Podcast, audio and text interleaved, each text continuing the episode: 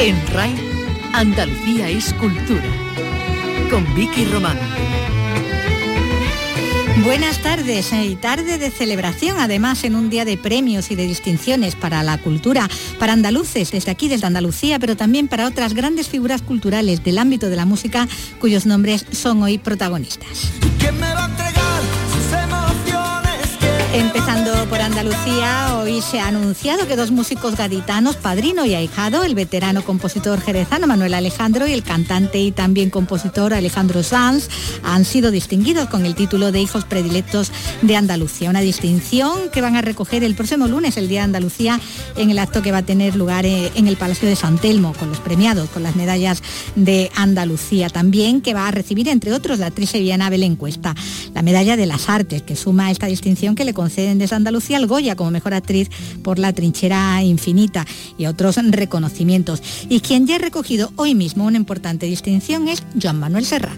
Hoy puede ser un gran día, plantéatelo así sin duda un gran día para el cantautor catalán que acaba de recibir en la Moncloa de manos del presidente del gobierno la Gran Cruz de la Orden Civil de Alfonso X el Sabio, la distinción de mayor rango para personas físicas que no sean jefes de Estado o de altas instituciones. Enseguida lo vamos a escuchar con todo el buen humor desplegado en ese actor rodeado también de amigos. Premios en un día en el que conmemoramos el 83 aniversario de la muerte de Antonio Machado y en el que, cercanos ya a su centenario, se recuerda también al poeta José Hierro con actos como el que ha tenido lugar esta mañana en el Instituto Cervantes. Un martes de distinciones y efemérides en la cultura, en el que contaremos aquí también con la visita de una joven periodista y escritora malagueña, Patricia Simón, que nos trae un ensayo sobre el miedo, sobre los temores que han articulado nuestras vidas en los últimos años, acelerados por la pandemia.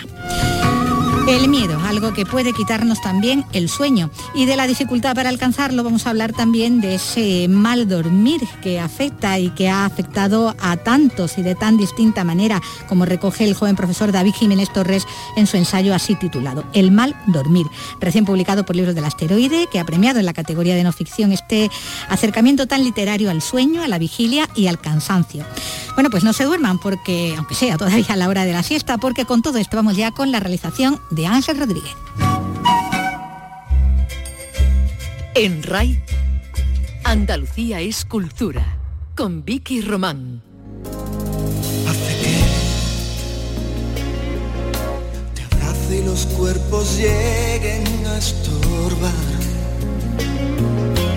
Tiemblo solo con la idea de rozar tus labios llenos besos nuevos. Como hemos dicho al principio, venimos contando desde esta mañana eh, dos músicos gaditanos eh, van a ser, han sido declarados hijos predilectos de, Andalucía, Alejandro Sanz y Manuel Alejandro, ahijado y, padrino, galardonados con esos eh, títulos que van a recibir en el mismo día de, Andalucía. Alejandro Sanz nació en Madrid en el año 1968, pero como ya saben sus padres son gaditanos y él mismo está muy muy vinculado a Andalucía, especialmente a Alcalá de los Gazules, en Cádiz, de donde es buena parte de su familia. Eh, lo recordamos en ese momento cuando recibía otro premio, en este caso el premio del público de esta casa de Canal Sur Radio. A mí ustedes significan muchísimo, son mis raíces, son de donde aprendí todo lo que sé y todo lo que no sé también. Eh, les llevo mis viajes y cada vez que vengo me siento más en casa. Así que se lo voy a dedicar al flamenco, que es de donde ya aprendí todo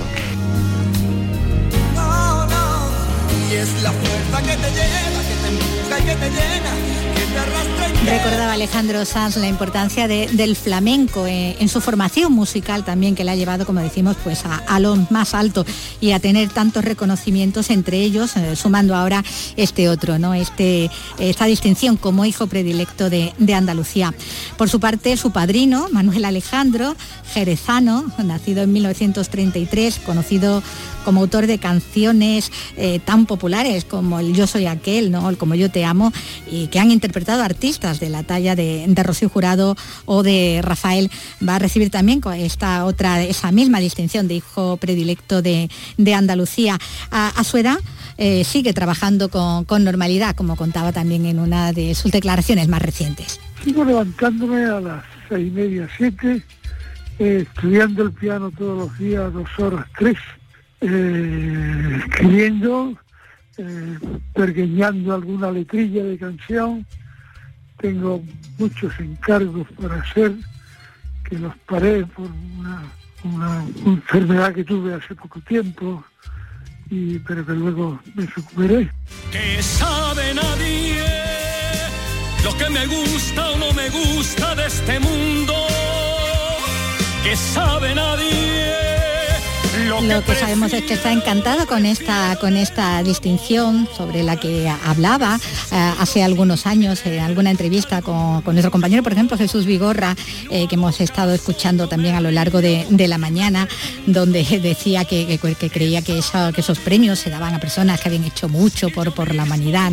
Eh, bueno, pues se lleva uno de los galardones de, parte del gobierno andaluz, este reconocimiento a, a quienes, bueno, tanto a, la cultura andaluza, en su caso, y a través de la música, con composiciones, bueno, pues como esta, en la voz, además de otro galardonado eh, en su momento, como es el cantante Rafael, que el año pasado recibió igualmente el título de, hijo predilecto de, Andalucía.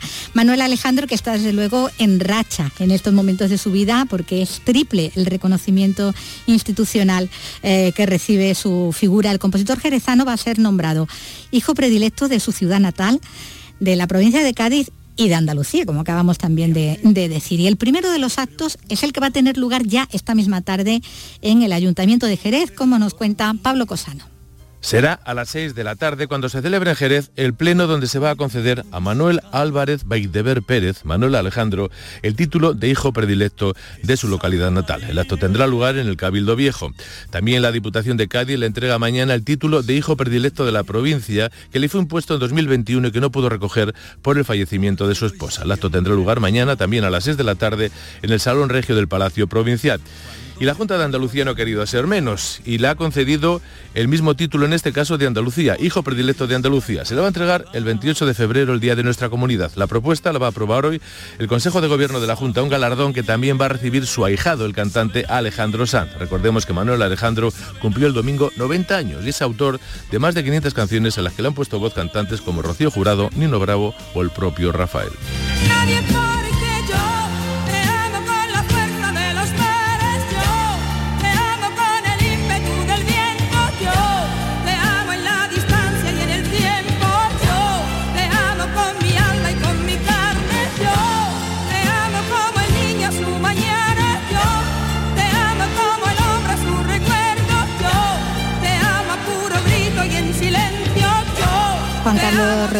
Contaba la trayectoria de, Manuel Alejandro y anticipaba ¿no? esa distinción que, como decimos, se materializaba hoy eh, como hijo predilecto también de Andalucía para el veterano compositor que tantas buenas letras eh, ha dado a tantos y tantos artistas. Aquí en la voz de, de Rocío Jurado. Y nos vamos ahora también con otro cantante que está de enhorabuena porque también ese ya ha recibido hoy distinción. Uno se cree que los mató el tiempo y la ausencia. Pero su tren vendió boleto de ida y vuelta. Son aquellas pequeñas cosas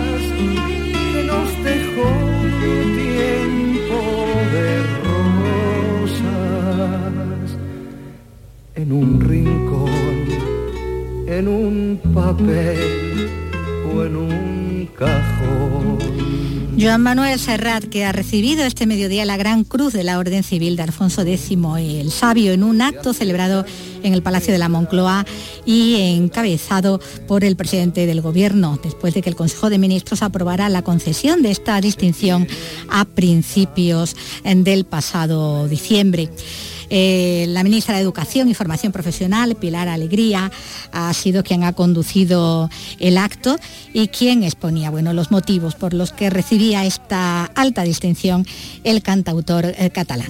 Él reconoce que su patria es los caminos por los que, transita, caminos de la música y de la poesía que lleva recorriendo desde, que cantabas Ara que tinc 20 ahora que encara tinc forza.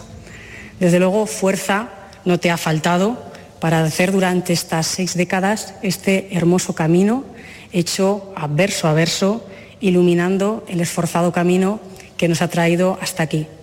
Muchísimas gracias, Joan Manuel, por darnos tanto y sobre todo por comprendernos tanto. Gracias y enhorabuena. La vida y la muerte bordada en la boca era la locución institucional, la más seria en este, en este acto en el que, eh, bueno, eh, el homenajeado eh, Joan Manuel Serrat pues, ha hecho gala de, muy buen humor y de una jovialidad entusiasta.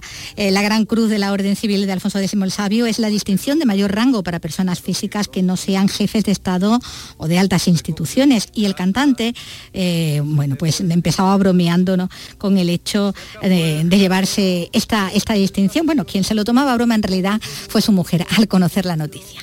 Después de volver del teléfono que me habían dicho que, que me concedían una, una, un premio para mí muy querido, se lo conté a mi mujer, le dije, Yuta, me han dado este premio. Mi mujer me dijo inmediatamente, mi mujer, una mujer muy lúcida y muy serena, me dijo, ¿y a ti por qué?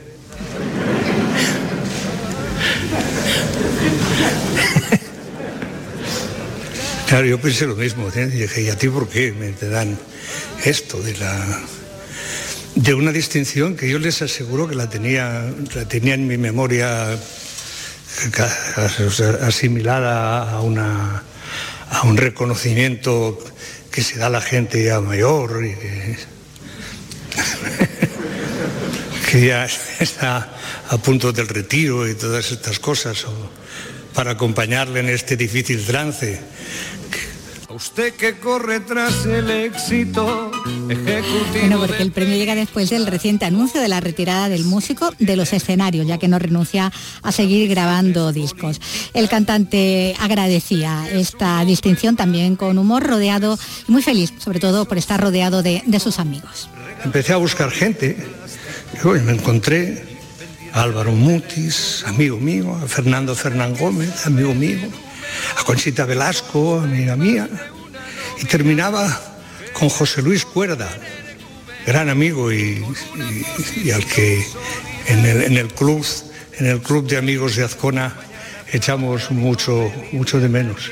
Entonces me sentí reconfortado, ya dije, pues, buena gente llevo a mi lado, trataremos de ser un poco como ellos.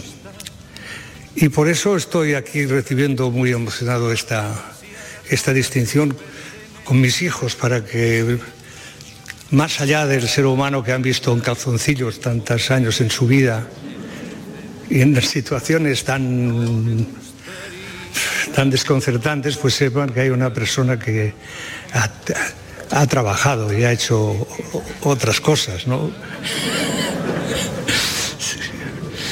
Y pensé, si yo lo único que he hecho en mi vida ha sido hacer lo que he querido hacer como, lo he querido hacer y, de la forma en que me ha parecido acertada o equivocadamente que debía hacerlo.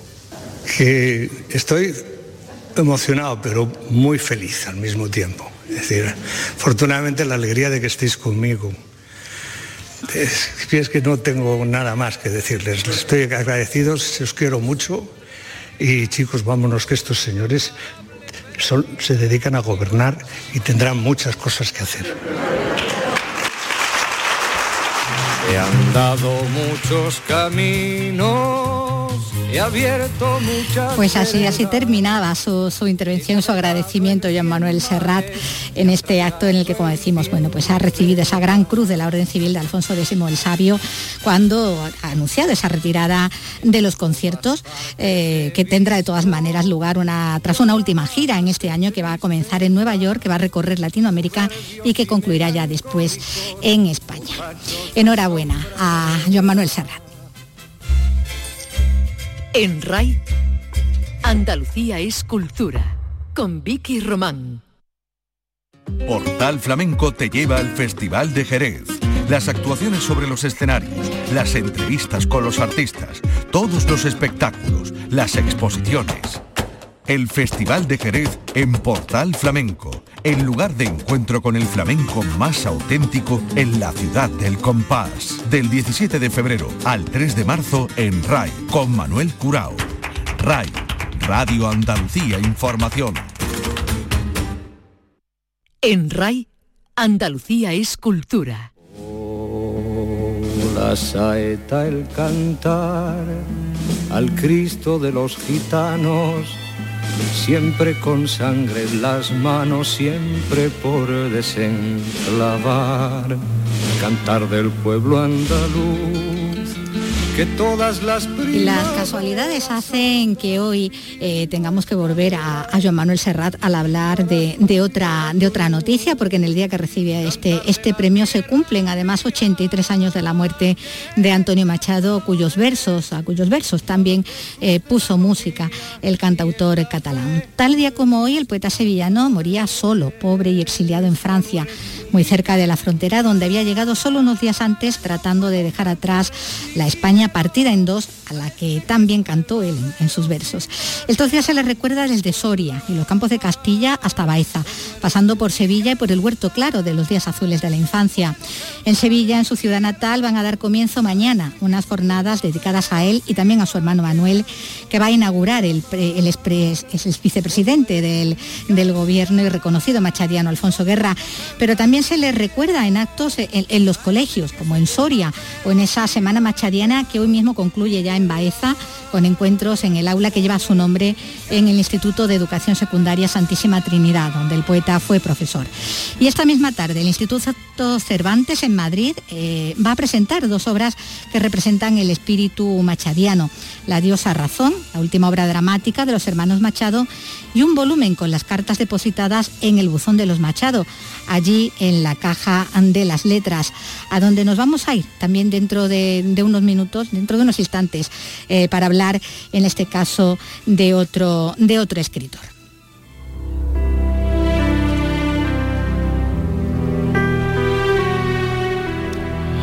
Y antes de eso nos ocupamos también de otra, de otra efemérides y en relación también con otro escritor al que, cuyos versos también le puso música, por cierto, Joan Manuel Serrat.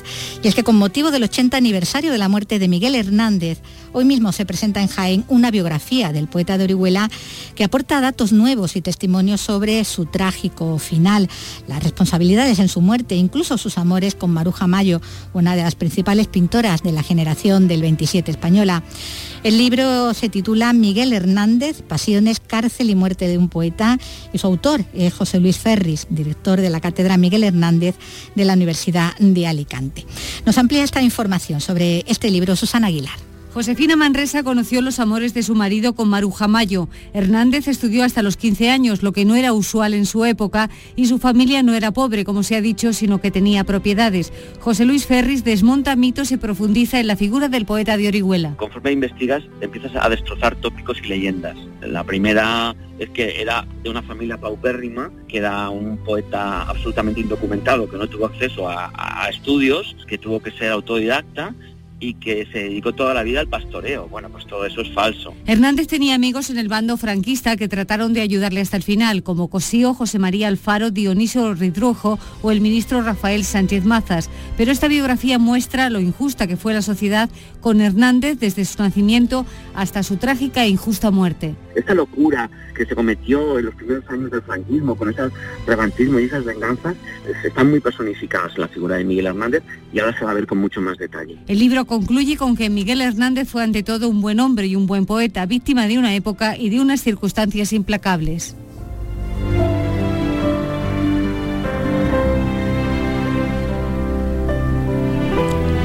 Como decíamos, tenemos que, que, acercarnos también al Instituto Cervantes de Madrid eh, por otra cuestión, porque hoy se ha mostrado el legado José Hierro, los objetos, los textos, los textos y otros materiales del poeta que se van a custodiar en la Caja de las Letras. Un acto enmarcado en la celebración del centenario de su nacimiento que tendrá lugar el próximo 3 de abril y para el que ya se prepara un gran acto también allí en la sede del Instituto Cervantes eh, para un par de días después, para el 5 de abril.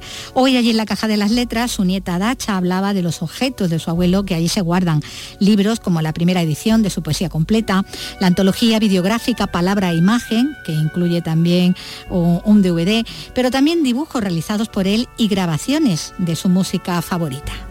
Le acompaña su música, música que a él le obsesionaba y le emocionaba muchísimo, que además está en su poesía. Y era algo que él siempre estaba buscando, la música en la poesía. Él estaba obsesionado, pero esto tiene música, tiene música, ese ritmo, esa cadencia que tiene la poesía de mi abuelo. Eh, era pura música, él era pura música.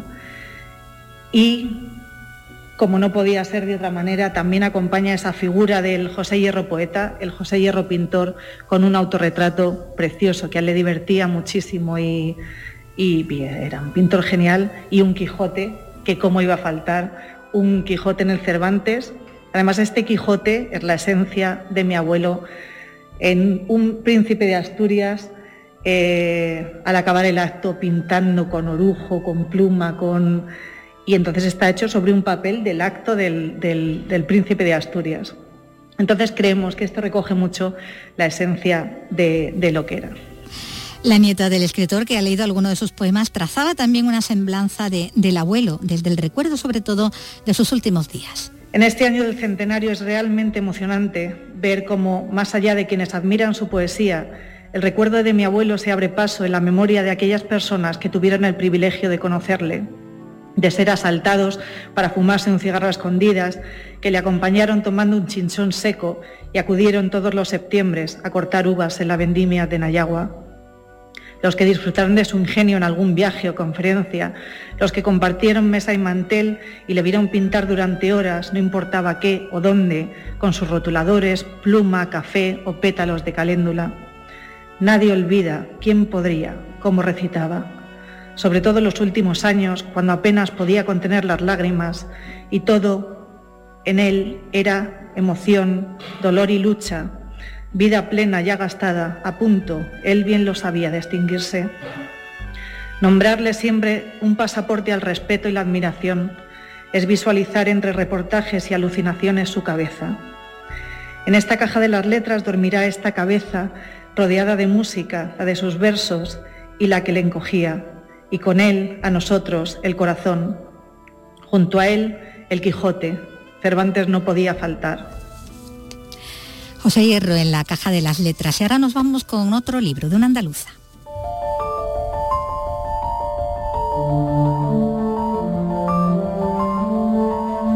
Desde el arranque del siglo XXI, el nivel de incertidumbre de las sociedades occidentales ha aumentado. Sin cesar, empeñados en no desfallecer, seguimos pedaleando tan rápido como podemos, tantas horas al día como el cuerpo nos permite, con la perpetua sensación de que siempre podremos esforzarnos un poco más. Pero cuando un virus detuvo el mundo entero, salimos despedidos a la velocidad de la luz hacia un páramo desconocido, a solas con nuestros miedos. Quien esto escribe y sostiene es Patricia Simón, periodista andaluza, malagueña de Estepona escritora y profesora, especializada además en relaciones internacionales y enfocada en los derechos humanos y en la perspectiva de género, que ha realizado coberturas en más de 25 países a lo largo de estas dos últimas décadas y que vuelca toda esa experiencia en este libro, en este ensayo que hoy nos trae, Miedo, viaje por un mundo que se resiste a ser gobernado por el odio. Este, este ensayo, como decimos, viene hoy a, presentarnos, por eso le damos la, la bienvenida. Patricia, hola, ¿qué tal? Muy buena. Muy buenas, encantada. Bueno, y nosotros detenerte con este ensayo en el que, como dice Bob Pop en el prólogo, escribe sin juzgar y que es un antídoto contra el cinismo y una forma de entender que el miedo no es libre y que sí que tiene dueños y además dueños muy interesados, ¿no? Efectivamente, me di cuenta durante la pandemia que había infravalorado el peso que tiene el miedo en los comportamientos de, de las personas cuando pensamos que son irracionales, ¿no? O que no los compartimos. Y a partir de ahí empecé a indagar en escenarios muy diversos, porque además es una estrategia internacional como la ultraderecha y esa ola reaccionaria que nos está intentando someter, pues instrumentaliza el miedo y seguir sobre todo eh, la ruta del dinero, ¿no? Porque muchas veces hablamos de ideología y parece que solamente persiguen eso, pero en realidad lo que están intentando es aumentar el beneficio de las grandes empresas que son las que nos controlan. ¿no? Mm. Es un análisis, como decimos, y un recorrido, ¿no? como estás contando, por este mundo que vivimos, que inicias eh, lo que es en el libro con el estado de miedo colectivo ¿no? que se instauró y que trajo eh, el COVID, pero cuyas raíces hay que situar más atrás lo haces, ¿no? En la crisis de 2008, porque ahí empezaron muchos de esos temores que hemos empezado a articular ya en la pandemia, porque vienen de allá, ¿no? Sobre todo a partir a raíz del crack de 2008 y como llevamos 14 años, sobre todo en los países más afectados por esta crisis, de sociedades que crecieron un poquito, ¿no? como, las, como son las del sur de Europa, que de repente cada día se levantan sintiendo que todo va peor y algo más peligroso, que es con la sensación aquellas personas que tienen hijos e hijas, que sus hijos e hijas no van a tener ninguna oportunidad. Las democracias funcionan con esperanza y con la posibilidad de participar en ella y cuando te quitan eso es normal que empieces a desistir y abrazar discursos muy reaccionarios que lo que te dicen es sabemos que estás agotado y que te vamos a dar soluciones para que no tengas que preocuparte sobre lo que está pasando. ¿no? Y ya sabemos que quienes intentan eh, invitarnos a que nos despreocupemos por lo público, por, lo bien, por el bien común, por la vida compartida, lo que buscan es apropiársela. Ese, miedo, bueno, que es la incertidumbre, ¿no? Porque es el miedo al futuro, ¿no? Cuando se presenta así tan, tan oscuro. Bueno, tu trabajo como periodista te ha hecho conocer, pues de primera mano, ¿no? Situaciones y, a testigos, a personas que en primera mano te han transmitido y, han compartido contigo esos miedos suyos, pero sobre todo el miedo que ellos mismos despiertan, ¿no? Porque lo de los miedos, el miedo más interesadamente instalado es el miedo al otro, ¿no? Efectivamente, sí, el miedo a los otros, que es el que se ha convertido en el epicentro de la política internacional, ¿no? Y es el que permite a los gobiernos en un momento tan complejo como este, en el que nos encontramos una crisis climática, eh, una situación de desempleo mayoritario, de empobrecimiento, desviar la atención y crear esos supuestos responsables, ¿no?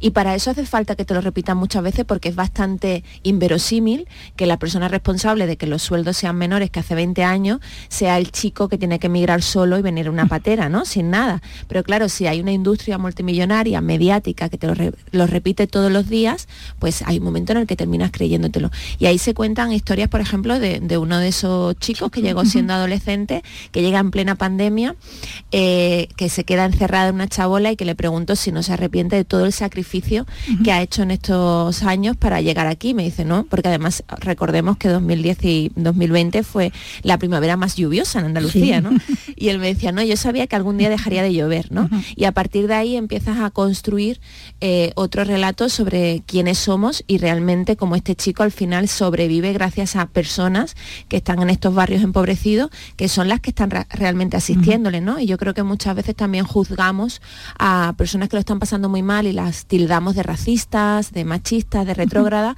cuando en realidad son las que están generando esas redes de confianza con otras personas que vienen de fuera y que también lo están pasando muy mal.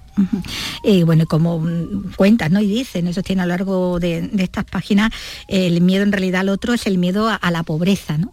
Claro. El otro pobre, claro. Efectivamente, poner a competir, ¿no? a los pobres contra los pobres. Y eso es interesante porque justo antes de la pandemia yo estuve cubriendo las protestas en Irak, la huelga general en París de noviembre de 2019, pero fue el momento en el que también estaban las protestas en Chile, en Hong Kong. Fue el momento más convulso, de más número de movilizaciones ciudadanas desde la década de los años 60. Y lo que veía en esas movilizaciones es que más allá de esas causas concretas de cada país había masas de gente joven pidiendo queremos una oportunidad laboral para construirnos vidas emancipadas y, dignas. ¿no? Y todo eso se paró. Y eso se paró por la pandemia, pero ese malestar, ese germen está ahí. Y lo que nos encontramos es que este sistema económico, que claramente está agotándose, eh, lo que tiene enfrente es millones de personas que quieren trabajar y que no tienen esa oportunidad. Y eso explica muy bien también ese temor, esa incertidumbre que vivimos en sociedades como esta, pero en tantas otras, que es de qué vamos a vivir, ¿no? Que es la gran pregunta. Bueno, está el miedo, decimos, al otro, a la pobreza, a, la soledad, al dolor, a la enfermedad, a la vejez, porque el miedo adquiere muchas formas, ¿no? Uno cree el suyo, ¿no? Todos tenemos miedo y además yo creo que es importante que se legitimen esos miedos. Otras cosas es que haya quienes los azucen y podamos tener miedo a cosas que no son reales, ¿no? Como por ejemplo el miedo a los otros, pero que todos tenemos miedos y, temores es, lógico. Y yo creo que lo que está bien también es que desde los medios de comunicación, desde este tipo de, de libros y demás, de alguna manera los organicemos, porque ahora mismo estamos tan acosados por tantos miedos que están enmarañados y nos paralizan. Pero el libro lo que hace es un poco decir, bueno, pues este miedo responde a tal cosa y este lo instrumentaliza tal organismo. Y así, al tenerlos localizados, yo creo que los podemos controlar mejor. Bueno, se alerta en el libro, ¿no? Frente a ese miedo como forma de control, ¿no? Como estás contando, ¿no? En el que, bueno, pues parece que cada vez estamos cayendo más, alentados por todos esos discursos, ¿no? De, odio que proliferan y de ese clima de las responsabilidades. En ese clima no eximes tampoco a los medios, bien al contrario, ¿no? También se asume la parte de culpa, ¿no? Claro, porque como periodista y amante de mi oficio, me parece, y está claro que nuestra función es fundamental, ¿no? Y hay medios que se decantan eh, por generar odio, crispación, por difundir eh, debates en los que no se debate, sino que se insulta, ¿no? Y se, se crea la, la, idea de que el que no piensa igual es el enemigo, y luego están los medios de comunicación que lo que genera es la posibilidad del diálogo. Y a mí este libro también lo escribo porque me preocupa mucho cómo cada vez es más difícil de hablar sobre lo que nos preocupa con nuestros familiares, con nuestros amigos, con los compañeros de trabajo, porque esa palabra de polarización, ¿no? que parece algo etéreo, eso se materializa en nuestras relaciones. en las casas, vamos, también. Y los medios lo que tienen que hacer es bueno, devolver esa posibilidad de hablar de todo desde el respeto y desde, yo creo que la gran riqueza que tienen las democracias es que haya pluralidad de ideas, todas dentro del marco constitucional y que podamos hablar con, e, de ellas con, sosiego, ¿no? Mm. Bueno, en tu caso, la labor periodística mm, busca pues darle voz a todos esos hombres y mujeres a los que se estigmatiza a los que se hace culpables de su propia situación de alguna manera. Me parece que, están en esa situación, pero porque se, lo, porque se lo han buscado, porque no pueden hacerlo de otra forma.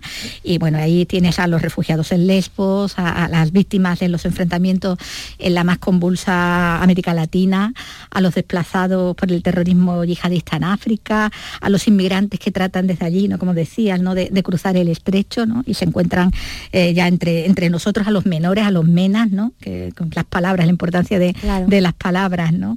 Eh, recoge sus testimonios, pero también los de los que levantan las barreras ante ellos, ante los pobres, los de fuera, los que no cuentan, pero a los que temen, curiosamente. Efectivamente, sí. Y hay, hay dos casos que son significativos yo creo que explican muy bien el momento en el que estamos. Uno son los votantes de, Trump, durante las elecciones, ¿no?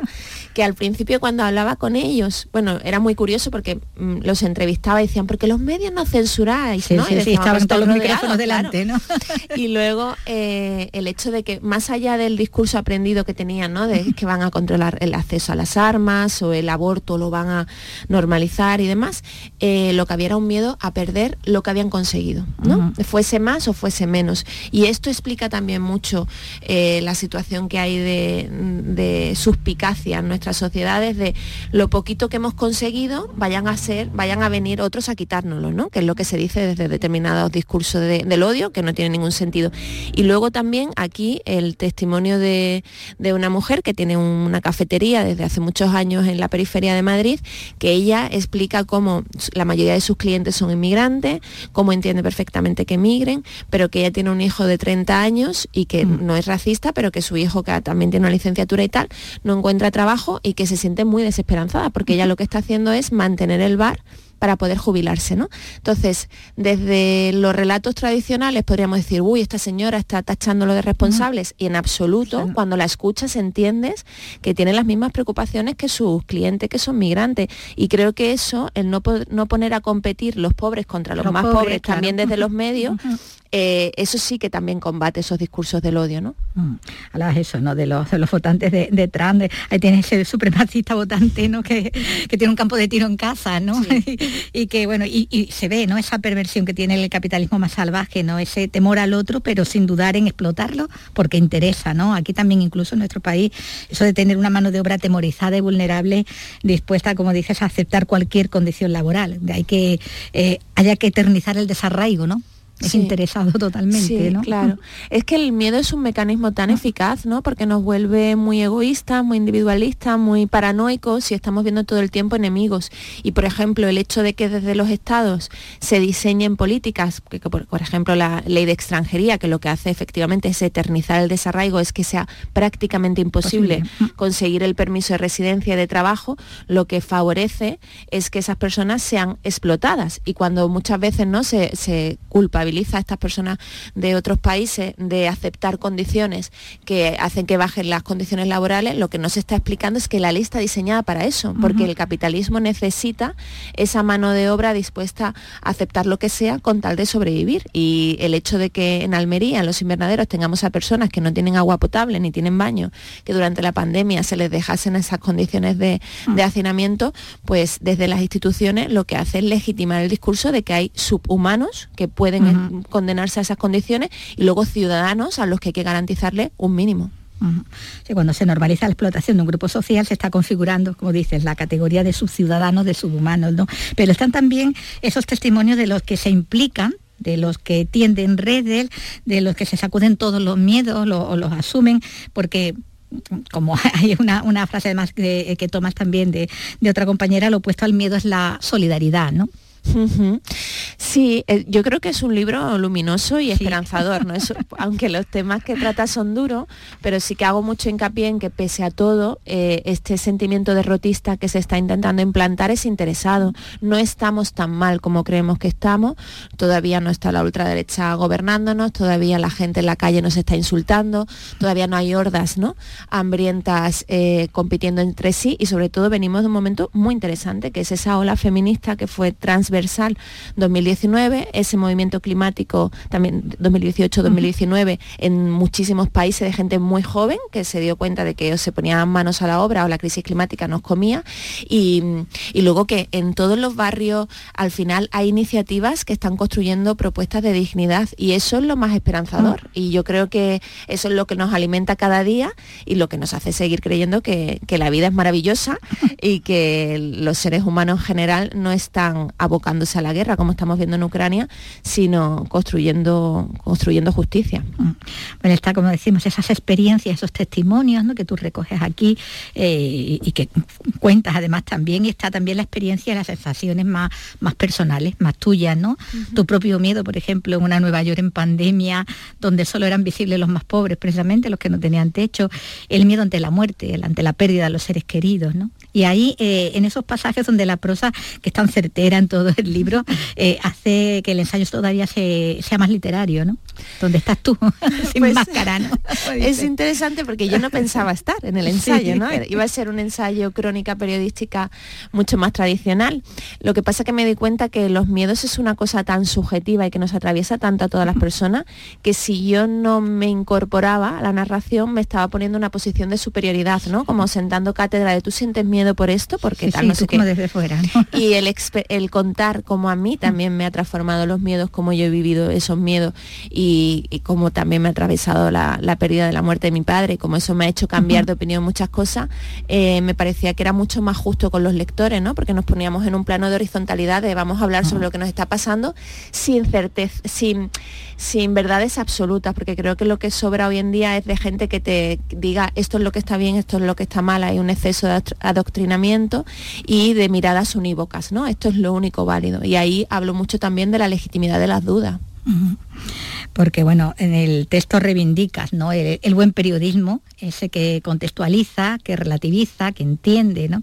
ese es un ejercicio que haces aquí en, el ensayo también, eh, donde visto lo visto a lo largo de la historia, sobre todo en estas últimas décadas, también haces algunas advertencias, porque dice, es optimista, ¿no? pero de todas maneras no dejas de advertir de cara al futuro, eh, bueno, pues ante situaciones como eh, el ecofascismo, ¿no? ese acopio de los ya escasos recursos, acumulando los propios, despojando en algún momento de los ajenos, haciendo más grande todavía esa brecha ¿no? entre ricos y pobres. Y hablas de lo difícil y, que es dialogar y de tender puentes eh, en unas sociedades, como contabas, tan polarizadas, tan crispadas en estos últimos años, tan atrincheradas ideológicamente. Eh, y frente a ello y contra todo ello mm, está el amor, volvemos a lo luminoso, ¿no? Al que, al que tanto parece temer nuestra sociedad necesitada de que nada humano nos sea ajeno de verdad, ¿no? De una vez por todas. Sí, porque bueno, yo creo muchísimo en el amor como, como valor ético, como forma de entender, como decía la filósofa Hannah Arendt, ¿no? del amor al mundo, que es el compromiso político porque entiendes que el, el, bienestar de los demás también te incumbe y que cuanto mejor estén los demás, mejor vas a estar tú. Y eso lo he visto en muchísimos sitios como metodología, ¿no? De entender que, que, que el trabajar para que estemos todos bien, no solamente es eh, lo más justo, sino que normalmente suele ser lo más divertido, lo más interesante, te da la oportunidad de conocer a gente muy diversa y tratarlas y entenderlas de verdad desde el afán de comprenderlas. Y yo creo que eso también es importante porque muchas veces la defensa de los derechos humanos se plantea como un sacrificio, ¿no? Que hay unas personas que son unos mártires uh -huh. y que lo dan todo por una causa, cuando no, cuando lo que yo me he encontrado siempre es que las personas que defienden en todos los contextos, sea aquí en una parroquia o en el banco de alimentos, o sea en, en Mozambique, son personas muy disfrutonas que aman la vida y que precisamente porque la aman quieren que todo el mundo la pueda disfrutar, ¿no? Uh -huh. Y desde ahí yo creo que también se puede conseguir que mucha más gente se, se enganche a, al activismo y a, bueno, por lo que yo entiendo que es la forma más intensa y, y, potente de estar en el mundo, que es al lado de los demás y compartiendo, ¿no? Que nos impliquemos y, y dejemos de un lado por lo menos eh, esos miedos, ¿no? Atávicos y que nos vienen muchas veces, bueno, pues eh, impuestos heredados, ¿no? También eh, en la mayoría de, la, de las situaciones. Bueno, pues de todo esto habla este, este ensayo Miedo que nos ha traído Patricia Simón. Pues muchísimas gracias y enhorabuena por este trabajo. Lo presentas hoy, ¿no? ¿Estás presentando en Sevilla esta tarde? Sí, esta tarde en el A las 7 de la tarde tarde con el escritor Isaac Rosa y la periodista y directora de RTV con Paloma Jara. Ah, estupendo. Bueno, pues ahí tienen una cita también por si quieren eh, conocer más detalles y, y, bueno, compartir experiencias y, y, comentarios y opiniones con, con ella. Muchas gracias, Patricia. Muchísimas gracias.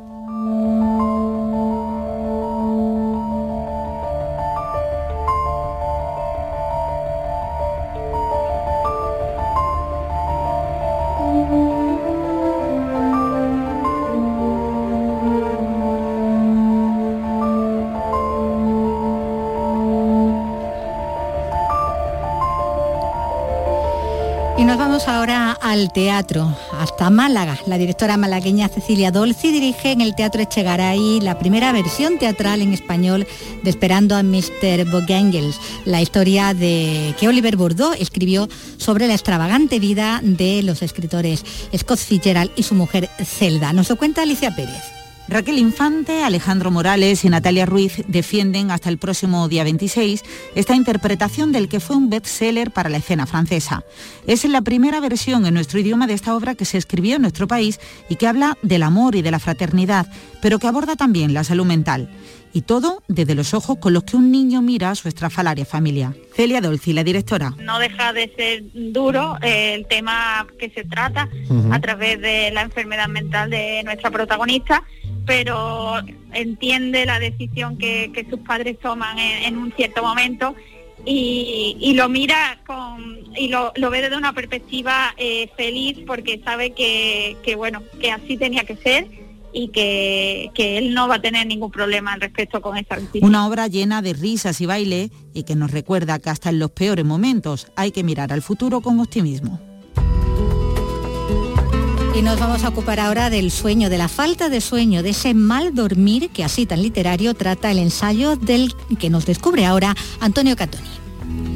I'm so tired, I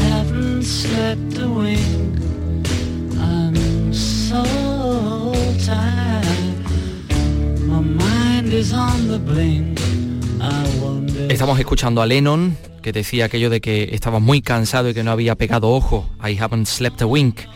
Y a eso le podríamos sumar una referencia más andaluza, porque seguro que recuerda los versos del sevillano Cernuda, de donde habite el olvido, donde yo solo sea memoria de una piedra sepultada entre ortigas sobre la cual el viento escapa a sus insomnios. Puede que el viento escapara, pero hay muchos millones de personas en el mundo que no pueden escapar del insomnio, y uno de ellos es el escritor y periodista David Jiménez, que escribió El mal dormir, un ensayo sobre el, sueño, la vigilia y el cansancio, premiado y ahora publicado por Libros del Asteroide. Por sus páginas, pues desfilan en primer lugar sus experiencias como joven estudiante, como profesor, como esposo, como padre mal durmiente. Pero también eh, estudiantes asiáticos destrozados por el esfuerzo de no dormir para estudiar, la familia numerosa de un campesino alsaciano del siglo XVIII acostumbrado a pasar la noche en multitud, o la industria del mal dormir la industria, por ejemplo, fabricante de pastillas, y muchos otros protagonistas. Apoyándose en la historia y en la ciencia también, elabora un texto delicioso, lo que Andrés Trapillo ha denominado brillante anatomía del insomnio, donde nos cuenta cómo afecta a las noches y cómo afecta a los días esto de ser mal durmiente. David, ¿qué tal? Muy buenas tardes. ¿Qué tal? Buenas tardes, encantado de, de poder hablar con vosotros. ¿Cómo ha dormido hoy? bueno, no, no muy bien, pero como señalabas, digamos, eh, ahora la fase del mal dormir en la que estoy es el mal dormir de la paternidad. Tengo una niña pequeña cuyos despertares ahora mismo pues eh, marcan mucho mis noches. En cualquier caso, yo creo que David deberíamos comenzar por ver qué es el mal dormir. En la página 69 citas a tu adorada Marina Benjamín, porque digo adorada porque la citas en varios sitios y además tú mismo lo reconoces que ella hace un resumen. El mal dormir no es solo la falta de sueño, sino también la búsqueda activa del sueño. ¿Crees que es la definición más adecuada? Sí, em, creo que Marina Benjamin es una de las personas que ha reflexionado de manera más, más lúcida y además, y además de la manera que a mí me interesa, que es una reflexión más literaria o más impresionista, no tanto, digamos, desde el campo médico, porque libros sobre los problemas de sueño desde el punto de vista médico, pues los hay a patadas, pero a mí me interesa, digamos, reflexiones más, más vitales, más literarias. También tiene otra que me gusta mucho, que dice que cuando no puedes dormir te enamoras del sueño.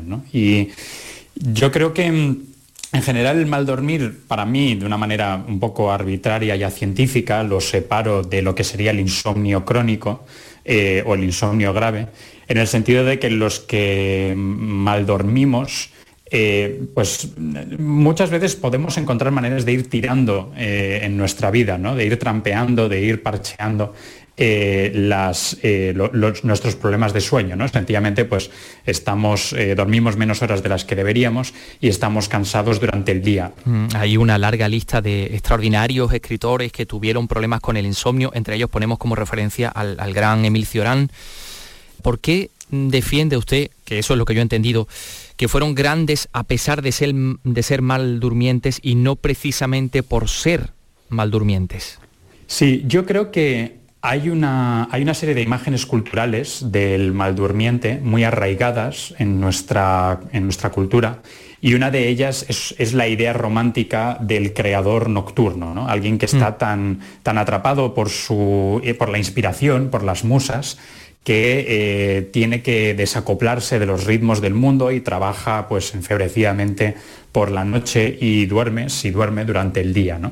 Y, creo que tenemos una expectativa de que esto, eh, hay una relación de causalidad, ¿no? porque es un genio, eh, porque es una persona especialmente creativa, por eso duerme mal o tiene problemas de sueño por la noche.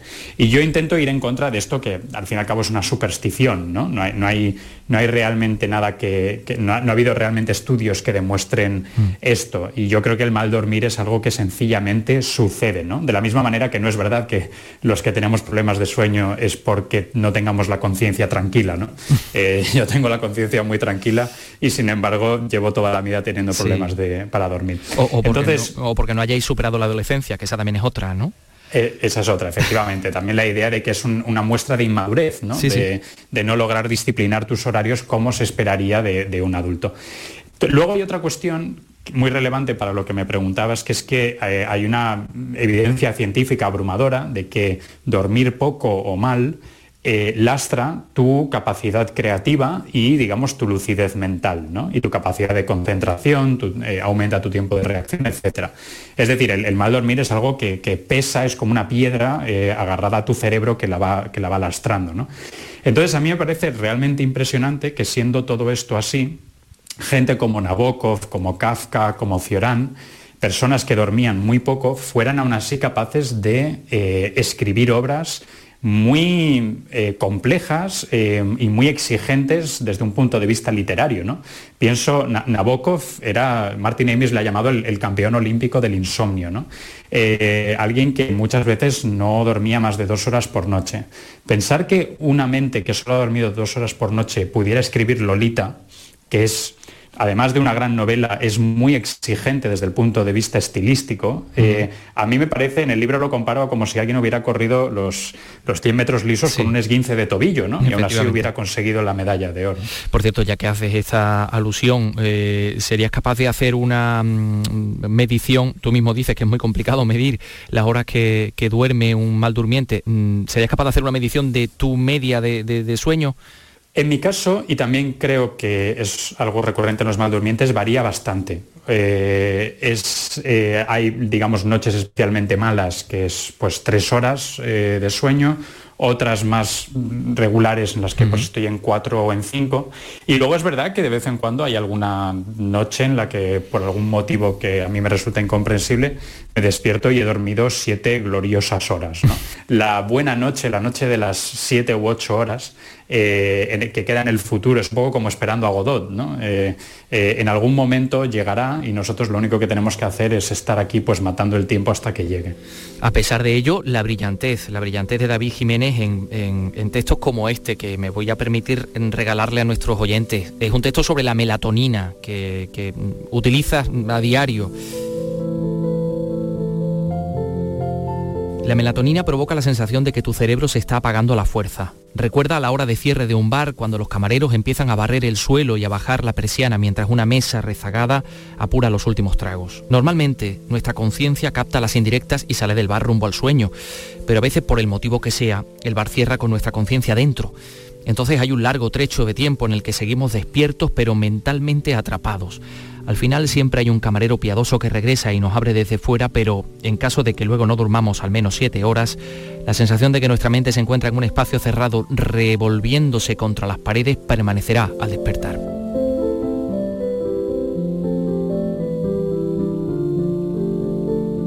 Eh, David tenía yo otra curiosidad acerca de de una mm, confesión propia, de tanto ver dormir a, a, tu esposa, yo me he tomado ya la libertad de tutearte, sin problema. Dices que para ella dormir es como bailar para Fred Astaire, ¿no? Es la Fred Astaire del sueño. Eh, mm, conoces bien el sueño por verlo, ¿no? ¿Serías capaz de hacer como los esquimales con el blanco, clasificarlo en muchas categorías distintas?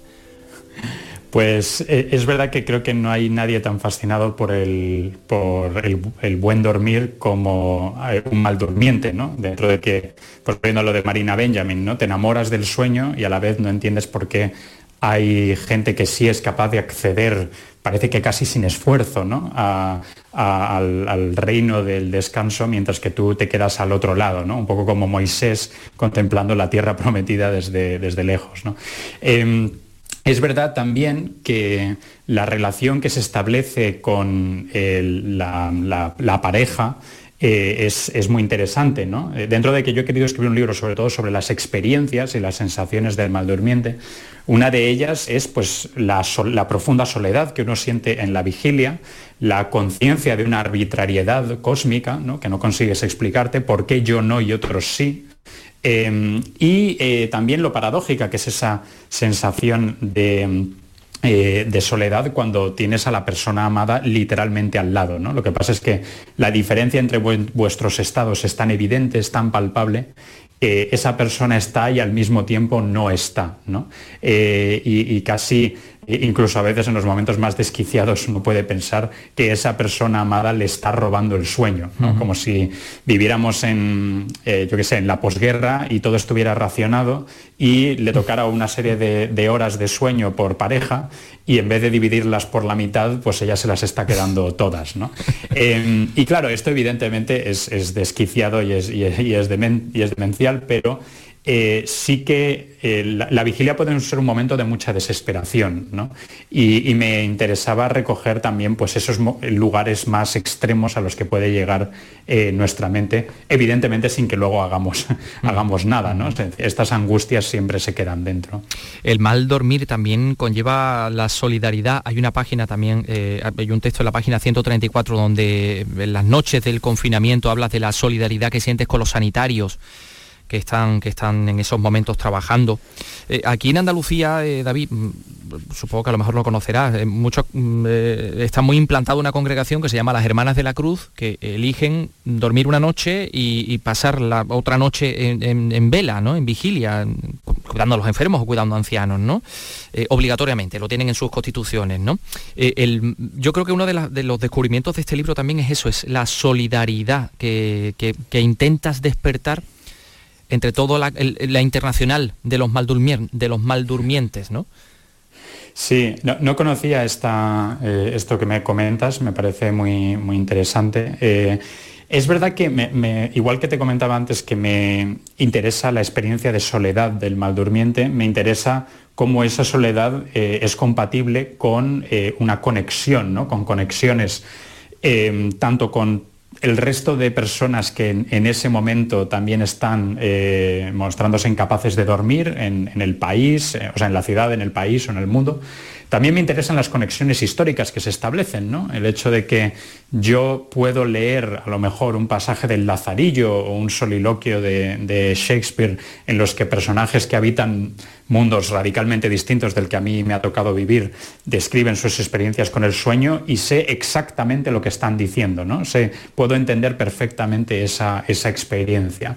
Em, y también efectivamente me, interesa, dentro de que en la pandemia los problemas de sueño se han disparado, hay muchos estudios que, lo muestran, eh, me interesa esta idea de que en la vigilia los maldurmientes estamos, sobre todo en los momentos más duros del, confinamiento, eh, que fue cuando más gente tenía problemas de sueño, que de alguna manera eso también era un intento de, conectar no solo con los sanitarios, sino también con la gente que estaba muriendo. Mm. Yo durante, el, durante el, primer confinamiento vivía muy cerca del Hospital Gregorio Marañón, aquí en, Madrid, y y era muy consciente de la idea de que a un par de manzanas de mi casa eh, había mucha gente que en ese momento se debatía entre, entre la vida y la muerte.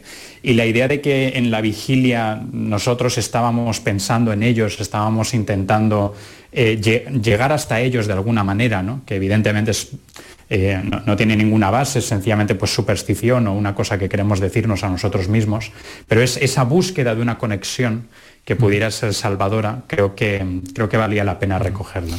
Bueno, pero vamos quedando sin, sin tiempo. Yo por último quería hacerte una apreciación bueno, y también una, última pregunta, porque en una tertulia recomendé el libro y fueron algunos, ¿no? Los interesados, ¿no? Pero lo que más les interesaba era saber si dabas consejos para dormir, ¿no?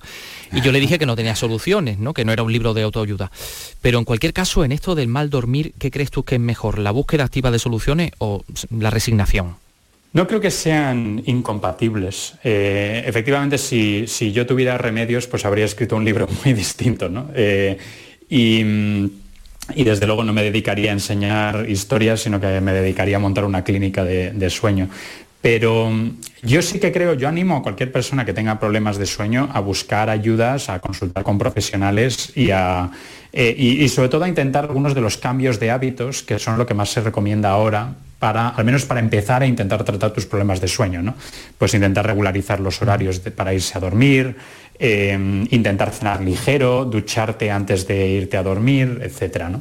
Lo que también animo es a, a mí al menos me producía una doble frustración, pues no conseguir eh, cumplir con esos, con esos cambios de hábitos, ¿no? Y entonces me sentía doblemente fracasado. No puedo dormir y tampoco puedo ayudarme a mí mismo a dormir mejor, ¿no?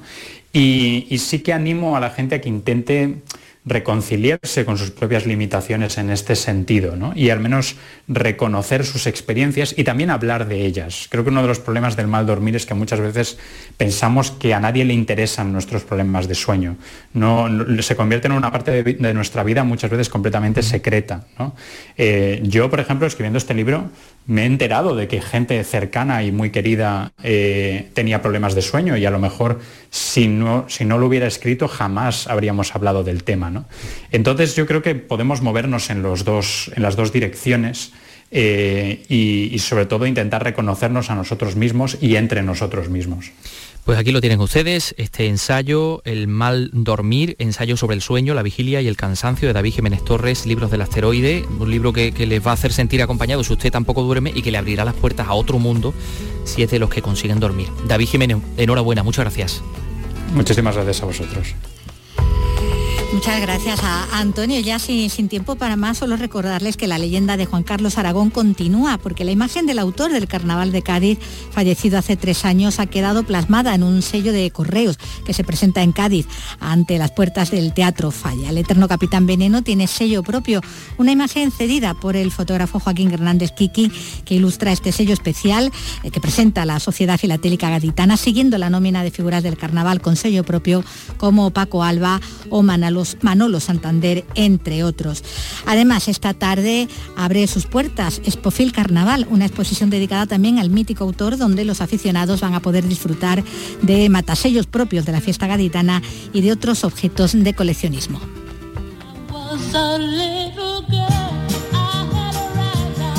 Y nos vamos a despedir con, música como siempre, hoy con la Supreme, recordando que se cumplen 48 años de la muerte de la que fue una de sus componentes, Florence Ballard, que moría con solo 32 años en 1976. Volvemos mañana.